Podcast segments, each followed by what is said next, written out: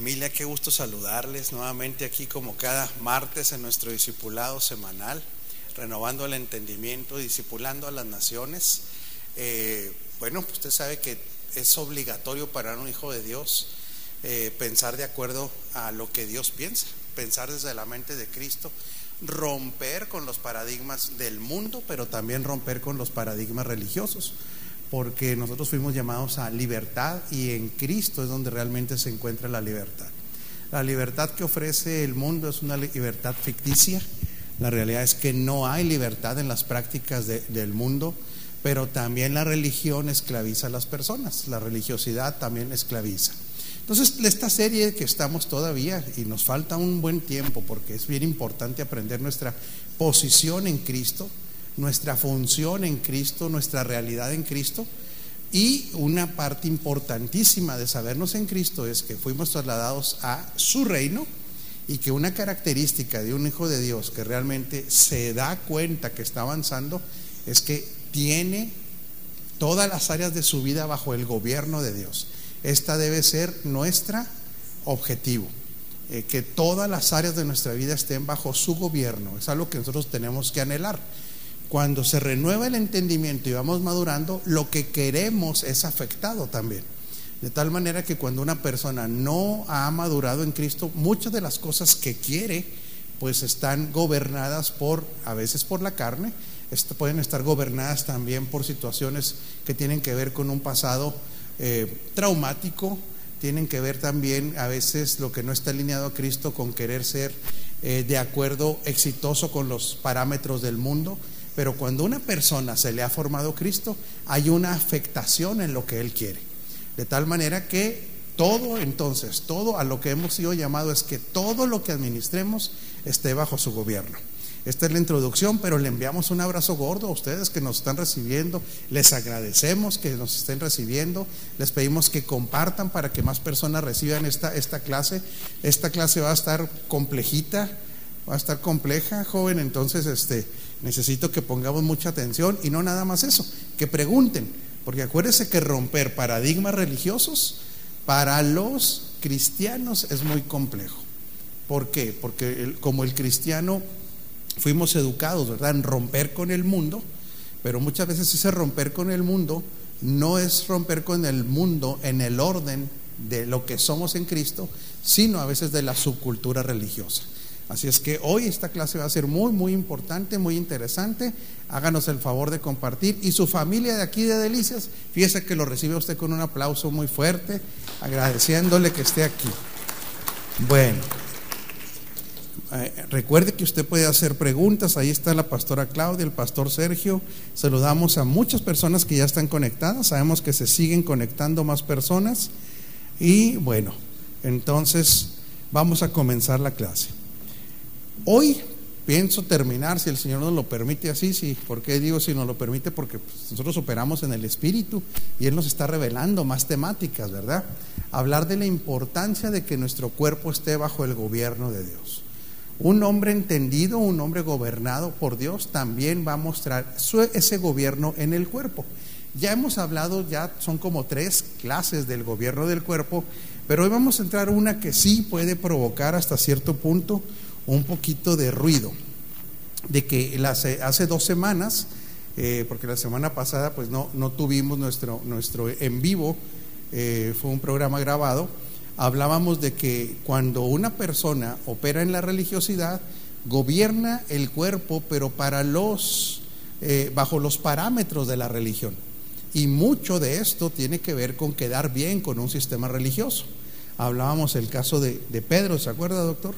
Que Pedro, bueno, él gobernaba su, su cuerpo en cuanto a lo que comía, con quién se juntaba, pero lo hacía de una manera cuando estaba presente gente que representaba a los judaizantes o que, o que por lo menos eh, todavía no tenían una revelación tan clara de lo que era ser una persona libre en Cristo y se comportaba diferente cuando no estaban ellos, cuando venían los de Jerusalén, así dice. Entonces el apóstol Pablo pues no era nada blandito.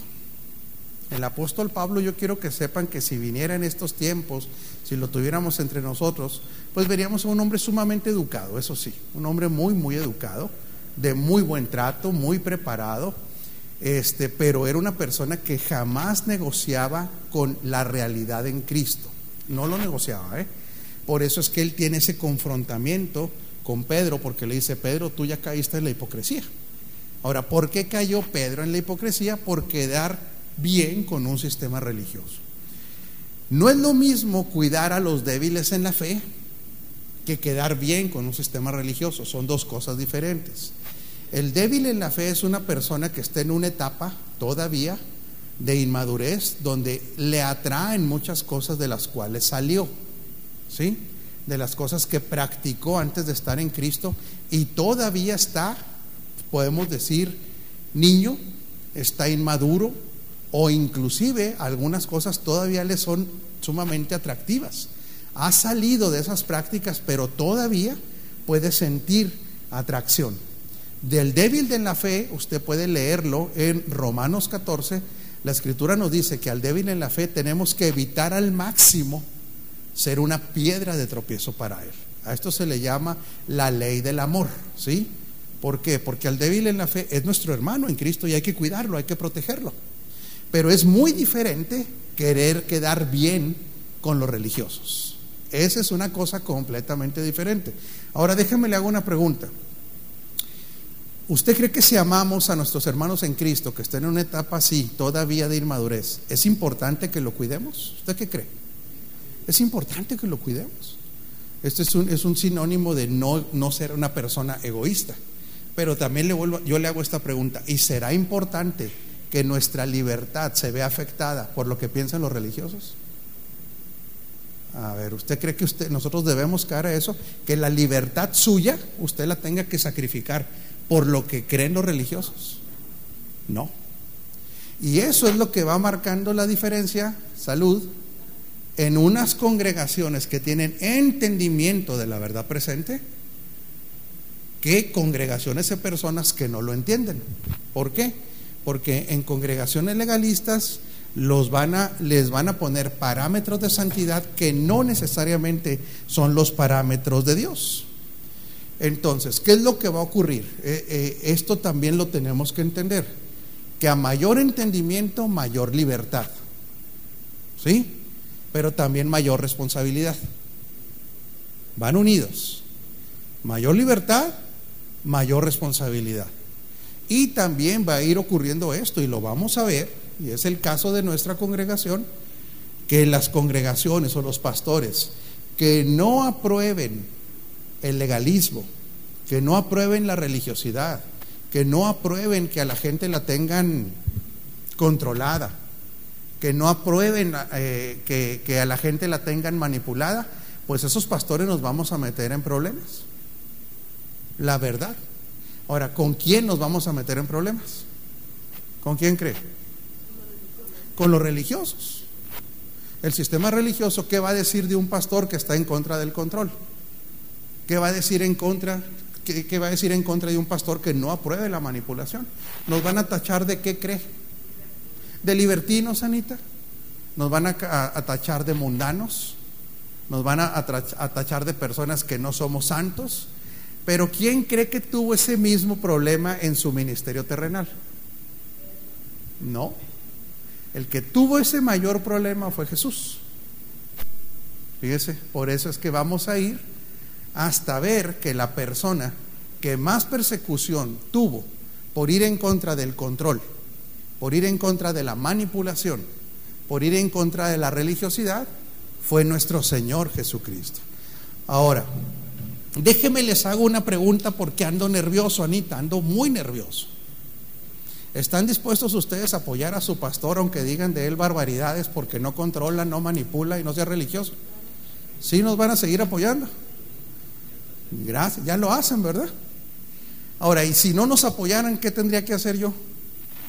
Pues seguir de todas maneras. Entonces, aunque se fuera gente, una persona un pastor que es íntegro en lo que ha creído, no puede estar viviendo para el escrutinio de los religiosos. No lo debe hacer sabiendo de antemano que lo van a perseguir, sabiendo de antemano que lo van a calumniar y sabiendo de antemano que lo van a señalar, pero esta es una situación otra vez de no puede caer una persona que ya tiene la revelación de lo que es ser libre en Cristo, no puede caer en lo mismo que cayó Pedro, en una doble moralidad. Vamos a ver, porque usted puede decir, bueno, ¿por qué dice que Jesús fue perseguido? Porque no, no estuvo de acuerdo con los controladores, no estuvo de acuerdo con los religiosos, no estuvo de acuerdo con los manipuladores, y no se van a imaginar de quién vino un rechazo y hasta cierto punto un descrédito de Jesús. De los fariseos lo tenemos claro, ¿verdad? Pero sabe que hubo alguien muy cercano a él que pasó por esta misma situación por cómo administraba Jesús su cuerpo. ¿Quién cree que fue Anita? La agarré en curva. Está bien, no hay problema. Porque mucha gente no, no, lo, no lo ha visto ahí. Está claro en la escritura, pero a veces no lo pasamos por alto. No, el que realmente tuvo un conflicto por cómo Jesús ministraba, administraba su cuerpo y sus relaciones, no, no, Pastor Sergio, pues, no, hombre, pues, ¿qué hacemos con ese viejo? Pues está así que, que él quiere y él quiere y él quiere. Pues ahí le va, yo sé que el Pastor Sergio ya sabe. Pues fue su primo, no suyo, Anita. No, no, no. No, no, no, así el primo de Anita ni andaba ahí el que llegó a una duda existencial porque Jesús no encuadraba en su forma de pensar que un ministro era, fue el primo de Jesús, Juan el Bautista. Y ojo, porque por eso le digo, háganos el favor, Pastora Claudia está, ¿dónde está la Pastora Claudia? Se me escondió. Estamos ahí por si hay preguntas, ¿verdad? Quiero que me acompañen a Mateo 11.2. Y oyendo Juan en la prisión los hechos de Cristo, envió dos de sus discípulos. Ojo, porque aquí es muy importante, Ortega. Oyendo Juan en la prisión los hechos de Cristo. ¿Cuáles hechos? ¿Perdón? Humildad. No, no, no, no, no. No. Aguánteme tantito. Dese, aguánteme tantito. Cuando él oye los hechos de Cristo, esto le va a repatear a los religiosos. Así es que si usted es religioso que nos está oyendo, perdónenos de una vez. Le enviamos un abrazo. Si hay alguien religioso que nos está viendo, le mandamos un abrazo de todas maneras, ¿le parece? No lo criticamos, pero esto era lo que le repatea a un religioso porque le han formateado la mentalidad de lo que debe ser un cristiano, no un hombre del Espíritu. Primero le hago una pregunta. ¿Era Cristo un hombre del Espíritu, sí o no? Al 100%. Ok, pues Juan empieza a dudar de él porque empieza a oír hechos de Cristo. Llega a tal grado que él dice, y diciendo, diciéndole, ¿eres tú aquel que había de venir o esperaremos a otro? Hasta, usted, déjeme hacerle una pregunta. ¿Cree que esta pregunta es ofensiva o, o una pregunta así muy light? es muy ofensiva, sumamente ofensiva. Porque Juan el Bautista, imagínense nada más los elementos que ve en la vida de Juan. Juan el Bautista reconoció a Cristo cuando cree que, Juan el Bautista reconoce a Cristo como Cristo. No. Juan el Bautista es activado por Cristo en el vientre de su madre. Cuando María y Elizabeth están juntos, dice que el niño ante la presencia de Cristo brinca. De, después de ahí, lo conoció a Jesús como primo. Vio su desarrollo y luego todavía en el bautismo, todavía oye la voz de quién? Del Padre diciendo, este es mi Hijo amado en quien yo tengo complacencia. Pues Juan no le bastó todo eso. Era sumamente ofensiva la pregunta hacia Jesús de decirle, ¿sabes qué? De acuerdo a mis parámetros, yo creo que tú no eres el Cristo. Ahora, fíjese bien porque aquí vamos a romper unos paradigmas tremendos, hermano, como dicen los hermanos, ¿verdad? Tremendo. ¿Se ha oído la palabra tremendo? Ok. No quería ser él como Juan agarrar el lugar de Jesús. Ahorita vamos para allá, no andas tan perdido. Juan quería ser más santo que Jesús. Ahorita va a ver. Juan venía de una familia sacerdotal. Jesús de qué tipo de familia venía? Empresarial. Otra vez, ¿sí? Jesús venía de familia empresarial. ¿De dónde, ¿Cómo se le conocía a Jesús? ¿Cómo conocía a Jesús la gente en general? El carpintero, un hombre de empresa. El hijo de José, el carpintero. Juan venía de una familia sacerdotal. Juan era sumamente estricto, sumamente estricto en sus, en sus hábitos. Sin que esto sea una ley, a Juan se le, se le relacionaba más con la práctica de los esenios, porque en el tiempo de Jesús había tres sectas diferentes, por lo menos, los fariseos, los saduceos y los esenios. Los esenios eran personas que se aislaban socialmente. Juan el Bautista era una persona como tipo ermitaño. ¿Se acuerda cómo se vestía? Pieles de camello. ¿Qué comía? miel silvestre y langostas, pero no la langosta de las que a usted le gusta, así maestra, no, no. Langostas, sí, el doctor no anda perdido. No, las langostas en ese tiempo eran para acabar pronto chapulines. ¿Cómo? Era oaxaqueño, le gustaban los chapulines. Era un hombre aislado. Jesús era aislado en lo más mínimo. Jesús nunca practicó el aislamiento.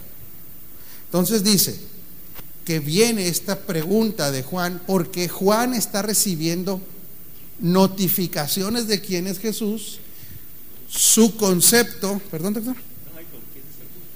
permítame tantito. Su concepto de ministerio en una familia sacerdotal y estricto no va de acuerdo al comportamiento de un Jesús que viene de una familia empresarial, con vida social, y llega el momento que él dice, no, este no es. No, este no es. Ahora, fíjese, Mateo 11, 18. Porque vino Juan, que ni comía ni bebía, y dicen, demonio tiene. Ahora usted está hablando de la que la gente dice en general. Pero fíjese lo que dice el 19 y lo dice Jesús. Está lista, güera. No me va, no me va a pedrear a mí. Se pelea con el que escribió la Biblia, ¿le parece? Sí, señor Isaí. Porque usted una vez me dijo que era, este, usted me dijo que era religioso profesional, ¿verdad? Tenía título y todo. Ya se le quitó. Lo quemó ya. El señor Isaí ya lo, ya lo quemó el señor Isaí. Fíjese lo que dice el 19. ¿Quién está hablando? En el versículo, otra vez, 11, 18. Está hablando Jesús. Y fíjese lo que dice. Porque vino Juan que ni comía ni bebía y dicen demonio tiene. Sigue hablando Jesús. Vino el, Hijo del Hombre que come y bebe.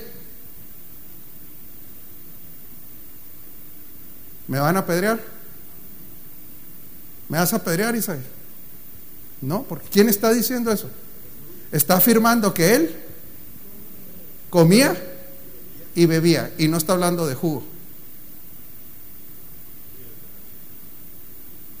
Fíjese bien, ¿eh?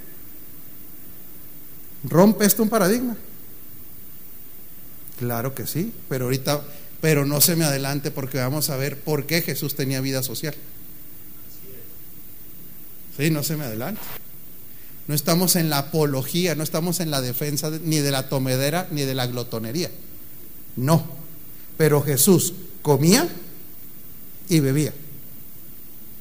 Y estamos hablando de la administración del cuerpo.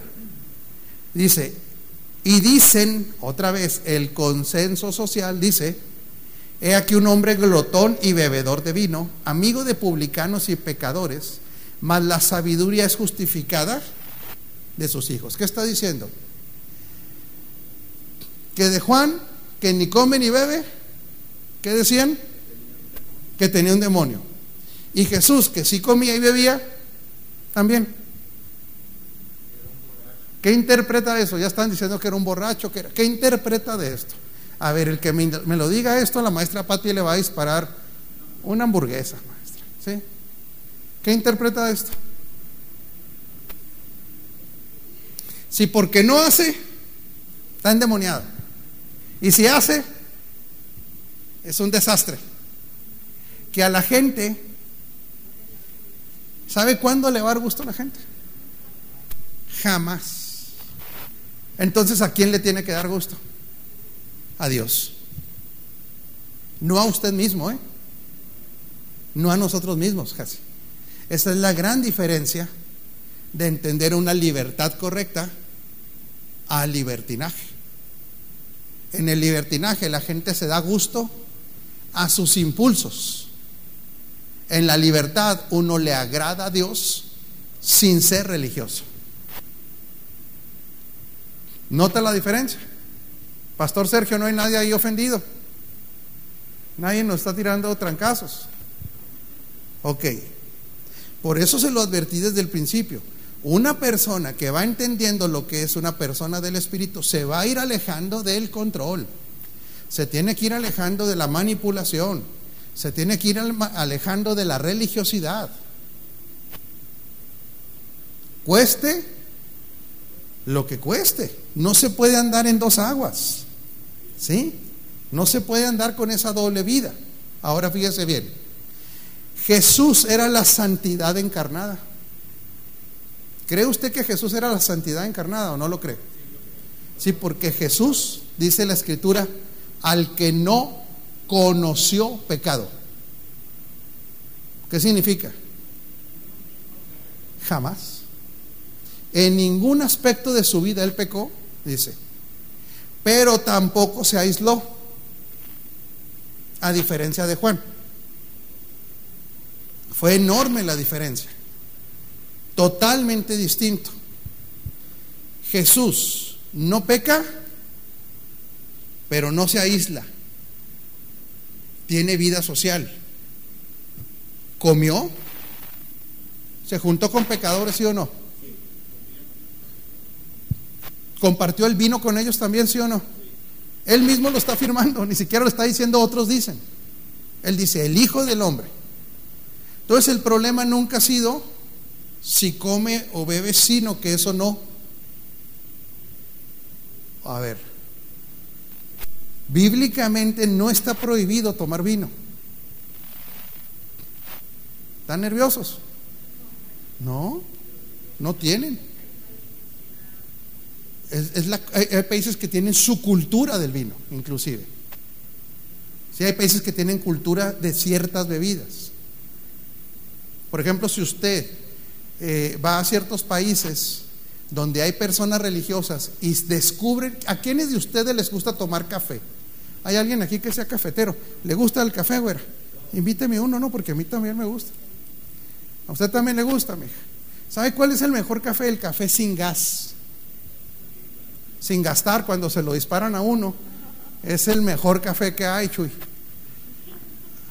Pues sí, dice que sí, mi hija, pero nunca dispara usted. Si usted va a ciertos países religiosos y saben que es cafetero, usted en esos países es pecador. Fíjese nada más, porque en su cultura ellos ven a la cafeína como, como droga. Usted va a otros países donde se come con vino desde que son jovencitos y ellos lo ven como natural. Pero viene a Latinoamérica y ¿cómo son los hermanos religiosos? No, no, el, si toma vino es usted es un pecador. Bueno, Jesús comía y bebía, pero nunca pecó. ¿Qué le dice esto? Que jamás perdió el control, nunca se emborrachó y que no fue gobernado por eso. Entonces él gobernaba su cuerpo y sabía cuánto podía, porque él es el ejemplo de la santidad. Pero jamás se aisló. Ahora fíjese qué interesante. ¿Y usted cree que Juan pecó? Aislado, religioso. Jesús no pecó. ¿Y Juan pecó? Pues le voy a decir una cosa. Mega pecó, pues si nomás puso en duda que Jesús, Jesús era el Hijo de Dios. Eso casi era, pudiéramos decir, algo casi blasfemo. ¿Y de qué le sirvió comer chapulines, comer miel y traer pelos de camello? Nada, no le sirvió de nada. Porque lo externo no santifica. ¿Por qué Jesús pudo ser la antítesis de Juan? Un hombre con vida social y no pecar. ¿Por qué? Porque la santidad la traía por dentro. No la, no la quería obtener por algo externo. Jesús era la misma santidad encarnada. Él no nació, Él no nació con naturaleza caída. Por eso es que Él nace por obra del Espíritu Santo. Pero este hombre que era religioso, tú dices, llegó, llegó un momento que Juan competía con Jesús, ¿usted qué cree? Nomás que me lo tiene que sostener, o sea, que me lo tiene que, ¿cómo se dice? Fundamentar. ¿Quién de ustedes cree que Juan llegó a competir con Jesús? ¿Tú sí crees, doctor? ¿Sí o no, doctor? Pues, me traes nervioso. Sí, no sí o sí o no. Ok. es, que, es que me dice no sí y luego me dice sí no. Me trae vuelto loco. para descontrolarme. Para descontrolarme, el doctor me trae loco adrede, pues mi jefe. Él entró en una competencia con Jesús. Ahora se lo voy a fundamentar, doctor. Cuando los discípulos de Juan se dan cuenta que Jesús estaba bautizando, que bautizó muy poco, porque más bien Jesús no bautizó, dice que los que bautizaban eran los discípulos de Jesús. Porque el bautismo en agua era una tradición también en el ámbito de, la, ¿cómo se dice?, del, medio, del Medio Oriente, que cuando alguien se convertía de creencia, practicaba el bautismo. O sea, esto no era el man, es por eso le digo que esto no es un mandamiento bíblico que para los cristianos, no, si alguien se convertía del ¿cómo se llama? del paganismo al judaísmo, también se bautizaban porque el bautismo era un, un, este, un testimonio público que habían cambiado de maestro. Eso era una práctica también. Entonces decían, nosotros nos bautizamos para dar evidencia de que ya no somos paganos, nos hicimos judíos. ¿Sí? Era una práctica también cultural los discípulos de Jesús estaban bautizando y llega un discípulo de Juan y le dice a Juan, ¿sabes qué, Juan? Traemos una bronca, le voy a hablar como mexicano. ¿Me da permiso de hablar como mexicano, Anita? No, no se va a enojar conmigo. Ok. Le dice, Juan, traemos una bronca. Aquel vato, aquel, aquel señor que tú bautizaste, pues ahora resulta que andan bautizando a otros. Pero dice, aquel ¿Quién era aquel? Está hablando de Jesús. En otras palabras, los discípulos de Juan ya no sabían ni cómo se llamaba aquel que había bautizado a Juan. Le hago una pregunta, ¿por qué pudo haber pasado eso? No, porque Juan traicionó su ministerio. Híjole, qué fuerte. ¿Por qué, usted, ¿Por qué usted puede hablar con certeza que Juan traicionó su ministerio? Con certeza, yo le estoy diciendo, ¿eh? Allá cuando nos veamos arriba, a lo mejor es karateca o boxeador, no sé. Pero yo le voy a decir, así dice la Biblia, Juan. Porque ¿cuál era la función de Juan el Bautista? Preparar el camino. Yo soy una voz que clama en el desierto. Él, decía, yo no soy el Cristo. Yo solamente vengo a preparar el camino. Vengo a, a, darlo a conocer a Él. ¿Qué más dijo? Yo no soy el novio. Yo soy el amigo del novio. Entonces cuando el trabajo de Juan se realizó en el río Jordán, Dios dice, bien hecho Juan. No lo va a leer usted así Pero en el Jordán se dio testimonio de que Jesús era el Hijo de Dios. ¿Qué tuvo que haber hecho Juan ahí? Juan tuvo que haberle dicho a sus seguidores, chavos, ya, hasta aquí llegó nuestra tarea. ¿Y ahora qué tuvo que haber hecho Juan después de eso? Decirles, hasta aquí llegamos. Vámonos con quién, Anita? Con el que yo venía a decir que era el hijo. Ya quedó declarado. Pero ¿qué hizo Juan? No, dijo Juan, hombre, este está, esto está suave. Aquí hay seguidores, aquí hay admiradores, aquí tengo mi fan club, tengo los que me siguen. Al rato los discípulos de Juan no sabían ni cómo se llamaba Jesús. No quiso dejar el hueso en lenguaje político. Él estaba enamorado del ministerio, no estaba enamorado ya de Cristo. Hoy hay muchos ministros que aman al ministerio más que amar a Cristo. Porque el ministerio que les ha dado dinero algunos, fama, poder, control sobre la gente, seguidores, y usted lo va a oír en su forma de predicar.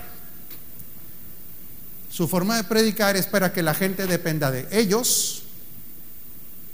Ellos son los que les activan la bendición a la gente. ¿No dijo un apóstol muy famoso que los que estaban bajo su cobertura no les daba el COVID? De allá de, Florida, que por respeto no digo su nombre, pero si lo viera en la calle yo sí le diría que qué bárbaro, ¿cómo podría hacer eso? Esa gente ama más el ministerio, la fama, el reconocimiento que amar a Cristo. Porque alguien que ama a Cristo hace notorio a Cristo, no se hace notorio a Él. Y es gobernado por Cristo. No está buscando un reflector. No está buscando que lo aprueben. No está buscando que lo aplaudan. No está buscando ser aceptado. Está buscando que Cristo sea el todo. Ese. Ahora, el detalle es que en esa bronca se mete Juan y la pregunta, ¿cómo termina el ministerio de Juan? ¿Cómo se acabó? Pero le cortaron la cabeza. ¿Qué simboliza cortar la cabeza? Simboliza que si tú creías que tú eras el líder, la iglesia no tiene dos cabezas, Juan. La iglesia tiene una sola cabeza y ese es Cristo.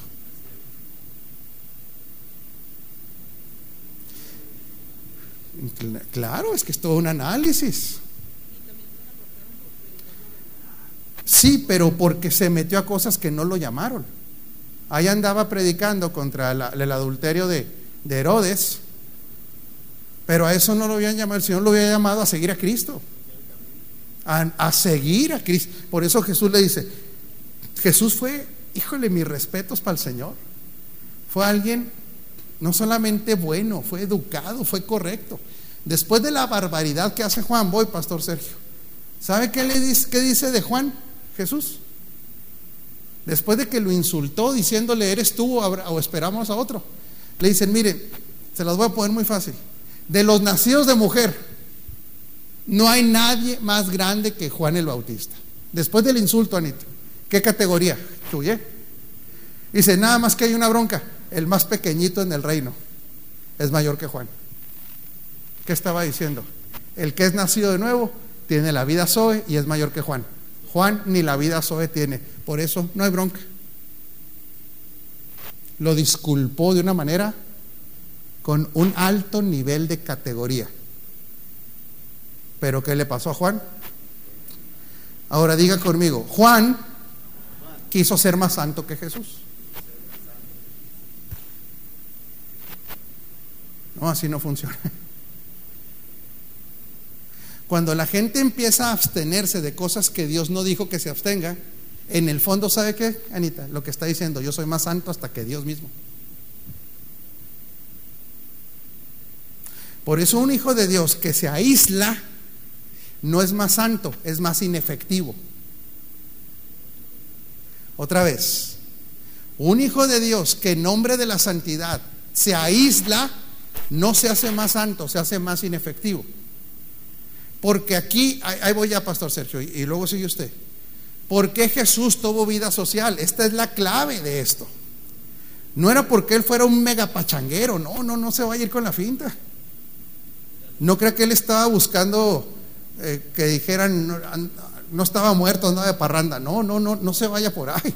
Lo que sí le puedo asegurar que en esa reunión no estaba con cara de hermano, ¿ah? ¿Sabe? ¿Ha visto hermanos en reuniones sociales que tienen que hacer cara de puchi? No, le aseguro que él no estaba así. Él no hacía lo que hacían los demás, pero en esa vida social, él de qué estaba fungiendo? De la, de la sal y la luz. Por eso nosotros debemos de tener, no ser personas aisladas en nombre de la santidad, pero cuando vamos a eventos sociales, cuando tenemos relación con gente que no está en Cristo, no es para hacer desmanes, es para hacer luz. Y es para que la gente diga, oye, este Señor puede estar aquí entre nosotros y no está haciendo desfiguros no anda hablando barbaridades, no se anda cayendo de borracho, no anda bailando ahí con cuanta mujer, porque Jesús vivió en una vida social, pero jamás pecó. Porque siempre en esos ámbitos él tenía claro algo.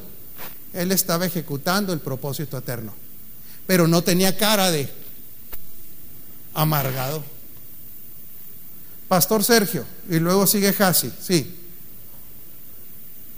Hay dos comentarios. Uno dice, eh, Juan no tuvo la revelación de Cristo, dudó y sus expectativas eran políticas y religiosas. Sí, hasta cierto punto, pues más religiosas, políticas no tanto porque le tiró al gobierno, por eso lo ejecutan, pero religiosas en el sentido de que él quería seguir manteniendo un ministerio, ¿sí?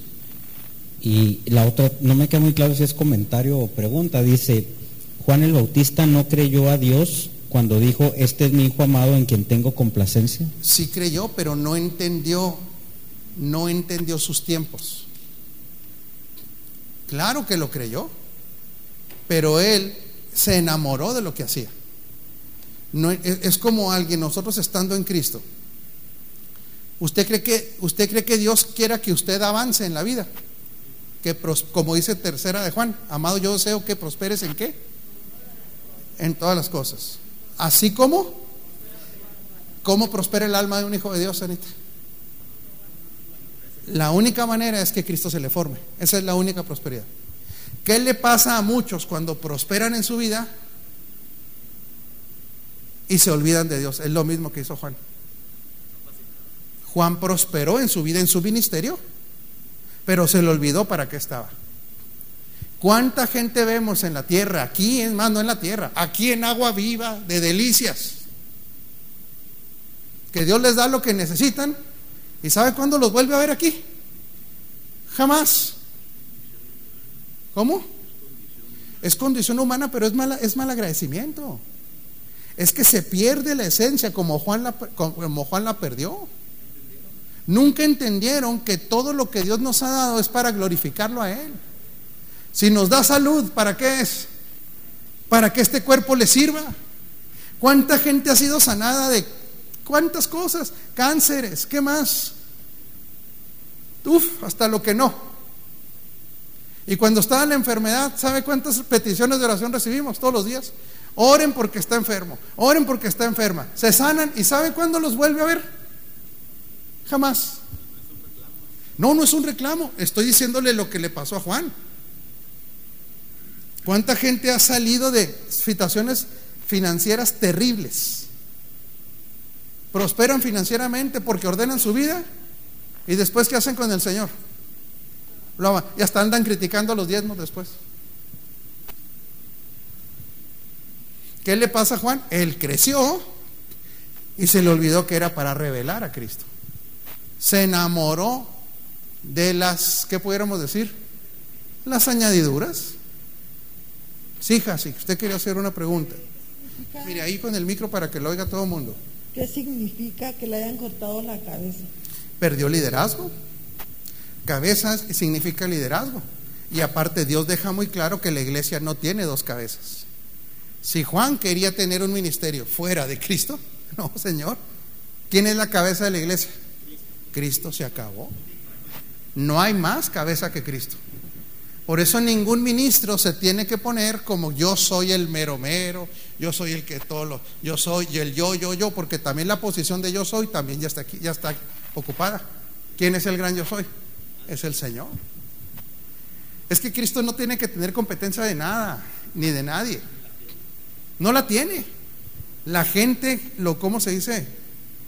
Pues se vuelve loquita con la fama, el poder, los bienes y se olvidan, otra vez, le repito, ¿para qué Jesús iba a esos lugares? No decían, ahí viene, como eh, eh, aquí en México hay una canción que se llama Sergio el Bailador, ¿verdad? Yo creo que cuando venía Jesús no decían, ahí viene Chuy el Bailador, no, no, ya llegó, ya llegó, no, no, no, no, no. O sea, él no andaba buscando esos escenarios para vivir una vida de desorden. Él era ahí la luz, era la sal era quien mostraba a Dios, quien mostraba al Padre. Pero Jesús no fue un religioso. No fue un hombre acartonado, un hombre aislado. Entendamos eso, aislarnos no nos hace más santos, sino más inefectivos. Porque nosotros somos reyes y sacerdotes. Las dos cosas. Entonces, una persona que tiene actividad de rey ¿Dónde se ejecuta la actividad de rey? En los lugares de comercio, en los lugares sociales, y ahí mismo ejecuta la labor de sacerdote. Porque ¿cuál es la labor de sacerdote? Es entre la gente. Conciliar al hombre con Dios, exactamente. Entonces, ¿cómo va a conciliar al hombre con Dios cuando no se junta más que con los hermanos? ¿Cuándo va a ser luz? Si siempre está escondido. ¿Qué dice la escritura? Una luz no se pone debajo de una almohada. Ahora, termino con esto porque están muy serios. Significa esto. Fíjese bien. Pero si en algún momento usted cree que es débil, si usted cree que es una persona que no puede andar en ambientes donde se practiquen ciertas cosas porque usted considera que es débil, tendrá que ser sabio. Tampoco estamos para juntarnos con gente que vive una vida de desastre. Dice la escritura que si nosotros tuviéramos que juntarnos con gente que no es del mundo, pues no, no, tendríamos que salirnos del mundo. Pero ¿qué tipo de, hasta dónde puede llegar una relación de usted con una persona del mundo? A ver, piénsele.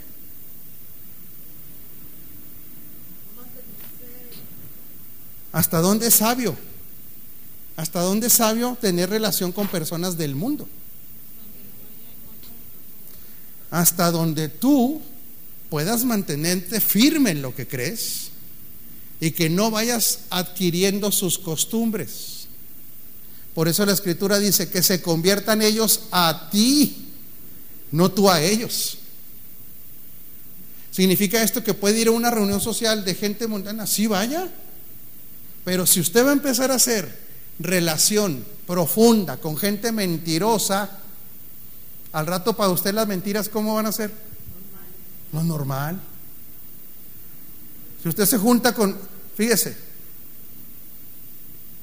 sabe que dentro de la consejería nos hemos dado cuenta que las mujeres que tienen problemas solucionables con sus esposos, muchas veces llegan a, a, pensar, a tomar decisiones de divorcio cuando todavía tienen soluciones. ¿Y sabe cuál es el común denominador de las mujeres? Que pudiendo solucionar su problema con su esposo, se divorcian. ¿Cuál cree que es el común denominador en la consejería? Que todavía tienen la posibilidad de arreglarlo. No, que generalmente se están juntando con divorciadas.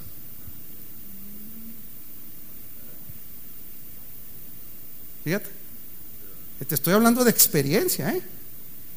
¿Qué significa? Que el que se junta con lobos ah, entonces tengo que mantener yo, ¿qué? Un límite, ser sabio, pero usted no puede ser más santo que Dios. No se puede. Tiene uno que saber hasta dónde, con quiénes. ¿Sí? Por eso es que nosotros tenemos que crecer en Cristo para poder operar en ambientes difíciles. Ser maduros. La madurez le permite operar en escenarios complejos de gente que no creen de él, de gente que va que practica cosas contrarias a él. Crecer en Cristo también lo hace consciente de quién es usted en Cristo y para qué está en Cristo. En otras palabras, si nosotros el cuerpo lo administramos otra vez desde el aislamiento, de no juntarse con nadie, créame que no es lo que Dios busca de nosotros. Porque no podremos ser tampoco nosotros ni sal ni luz. Y si solamente nos fuéramos a juntar con gente hipersanta, ¿con quién se juntaría usted? No podría ni trabajar. Es más, se lo digo aquí entre nos. Ni a la congregación podría venir porque aquí hay unos bagazos de repente terribles. Sí, sí, hay, mijo. ¿A qué le digo que no? Sí, sí. Como dicen los hermanos, de todo hay en la viña, ¿no? Sí. En las congregaciones la gente dice, no, en las congregaciones está la gente más santa. Sí, en el Espíritu, sí.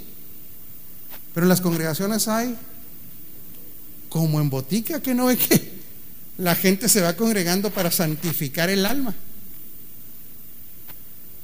Sí, todos. todos vamos en diferentes procesos, mije. Sí, por eso no podemos poner ahí. Aquí nada más entran los hipersantos. No, aquí puede entrar cualquiera. Porque todos estamos en un proceso diferente pero para seguir avanzando en ese proceso. Entonces el cuerpo no lo usemos para el pecado, pero tampoco caigamos al extremo del legalismo, de ser personas aisladas o de querer ser más santos que Dios. Porque es necesario que nosotros seamos luz en medio de dónde? Pues de las tinieblas. Que seamos sal porque la sal tiene sus funciones que después se las explico, porque ya se acabó la clase. Pastor Sergio, nadie nos puso ahí tacha ni nos regañó ni... ¿Alguna duda familia de los de ustedes aquí? Porque sé que es un tema que rompe muchos paradigmas. Sobre todo si usted viene en una estructura de pensamiento de religiosa, pues esto le puede sonar como que no con toda confianza. ¿Alguna duda? ¿Quedó claro, Señor? Ortega, ¿quedó claro? ¿Sí? ¿Queda claro que nuestro cuerpo no es para pecar? ¿Queda claro? Pero tampoco para ser esos místicos religiosos, tampoco. Si no, no vamos a ser efectivos. ¿No hay más preguntas, Pastor Sergio? Bueno, somos despedidos. El domingo nos vemos.